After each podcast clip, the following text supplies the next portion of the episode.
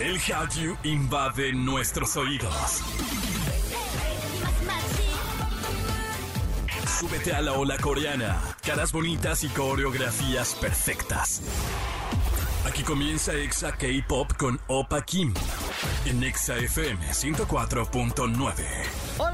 Familia naranja, ¿qué tal? ¿Cómo están? Bienvenidos a otro programa llamado Exa K-Pop a través de la gran cadena naranja. Yo soy Opa Kim y como siempre contento y feliz de poder estar contigo en otro episodio y saludo a todas esas personas que siempre tienen la esperanza de un mejor mañana y que despreciar, bueno no despreciar, aunque dejaron atrás el pasado, pues, pues esperemos que las cosas salgan bien, ¿verdad? Por ahora disfrutemos el presente. Los invito a que nos sigan en redes arroba XFM y arroba Opa Kim Pop. Y sin más, vamos a escuchar lo que tenemos para hoy. Hyuna y Dawn dicen adiós a P-Nation. Una actriz surcoreana fallece a los 27 años. Y Sansi nos habla de la película Perfect Blue, un clásico y una joya en el mundo de la animación. Y comenzamos con música de Jungkook, Mi Bias, porque el pasado primero de septiembre este chico cumplió 25 años.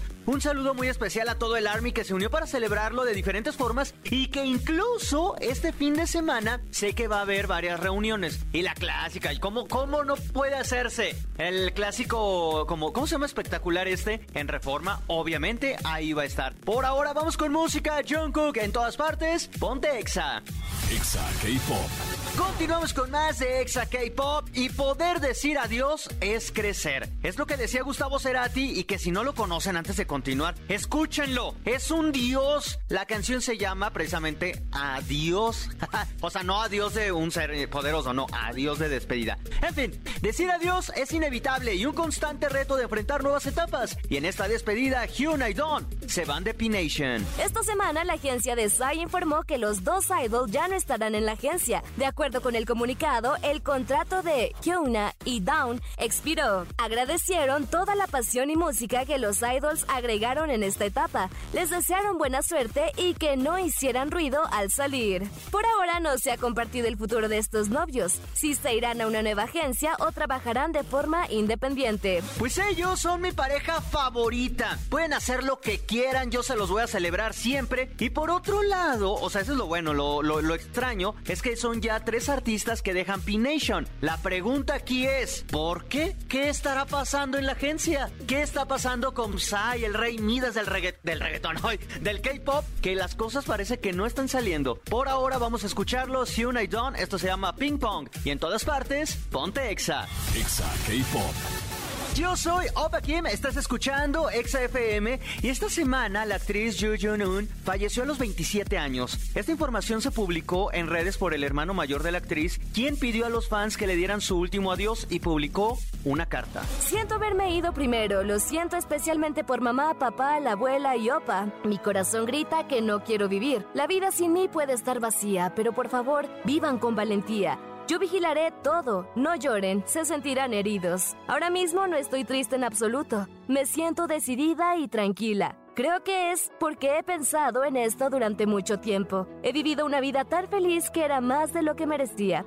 Por eso es suficiente para mí. Esto es suficiente, así que por favor vivan sin echar la culpa a nadie más. No estoy muerta, así que todos, por favor, vivan bien. Espero que se convoque a mucha gente a mi funeral y quiero ver a todos por primera vez en un tiempo y ver quién lo está pasando mal. Tenía muchas ganas de actuar, quizás era mi todo, y era una parte de mí. Sin embargo, vivir esa vida no era fácil. No quiero hacer nada más. Era tan desesperante. Tener algo que quieres hacer es una bendición, pero me di cuenta de que solo querer hacer esa cosa es una maldición. Dios me ama, así que no me enviará al infierno. Él entenderá mis sentimientos y se preocupará por mí en el futuro. Por eso, todos no se preocupen. Y a toda mi familia y amigos cariñosos y mis personas queridas, Muchas gracias por atesorarme y amarme. Esa fue mi fuerza y mi sonrisa. Viví con recuerdos inolvidables hasta el final, así que creo que he vivido una vida exitosa. Gracias por comprenderme y abrazarme, a pesar de mis carencias e impaciencia. Siento no poder expresarlo bien, pero aún así entenderán cómo me siento, ¿verdad?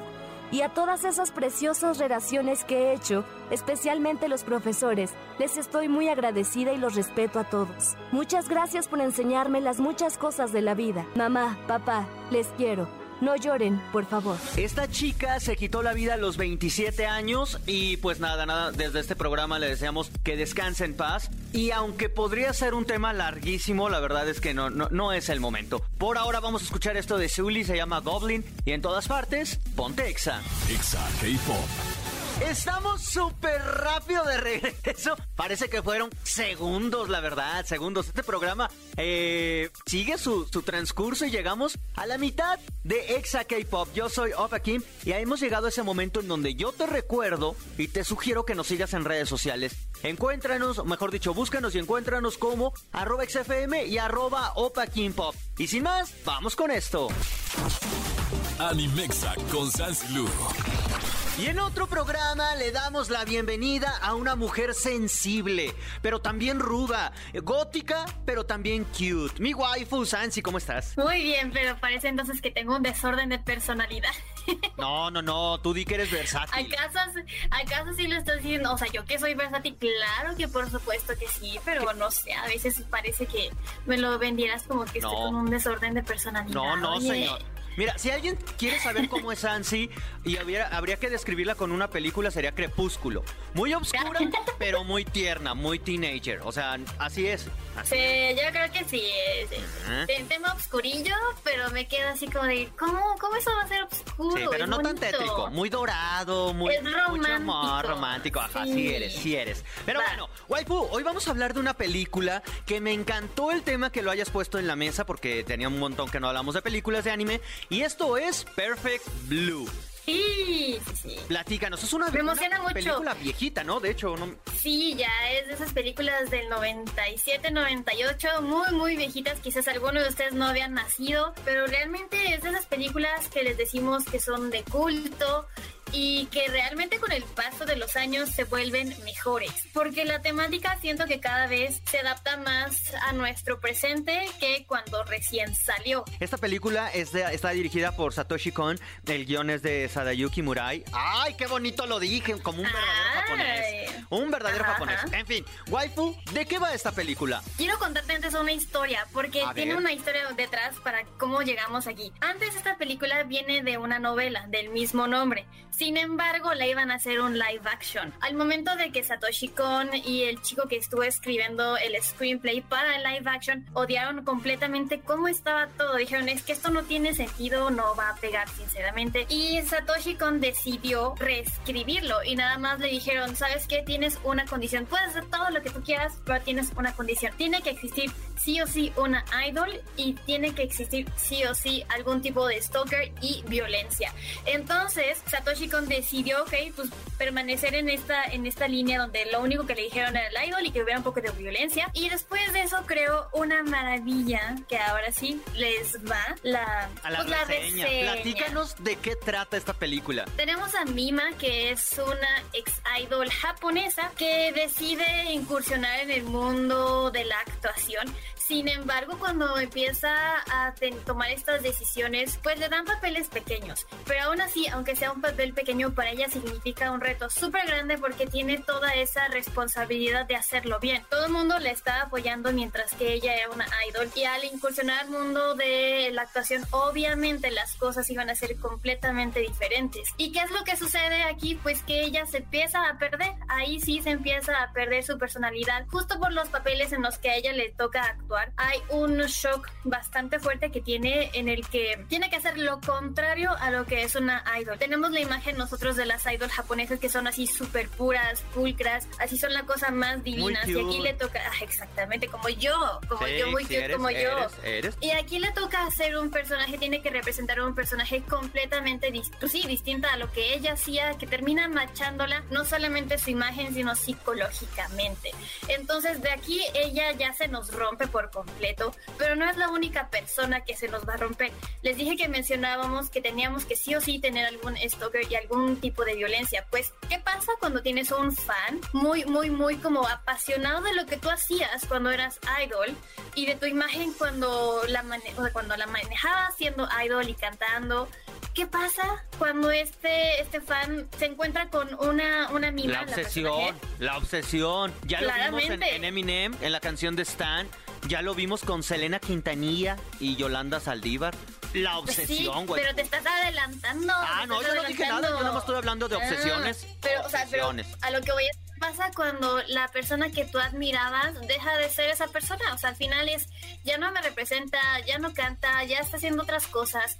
Pero a su vez, es que les pas- pasan muchas cosas al mismo tiempo, pero a su vez hay alguien haciéndose pasar por Mima, haciéndose eh, la vida, ¿no? Haciéndose una, una fantasía de que ella es Mima, cuando realmente es una persona que desearía serlo, que está muy cerca de ella y cometen graves em, secuencias de sucesos en las que terminan todos rompiéndose eh, al mismo tiempo que Mima va grabando estos programas como de eh, asesinatos, de crímenes y de doctores y, psicólogos, pues obviamente nos van narrando la historia, pero no solo de Mima, sino de los otros personajes. Sí, efectivamente, de eso va la película. Gracias, waifu, por decirnos de qué es. Eh, en un pequeño, un pequeño resumen, una chica idol tiene la vida, ella se enfrenta a unos problemas, pero al mismo tiene a su a, a su parte mala, waifu, pero física, una persona existente.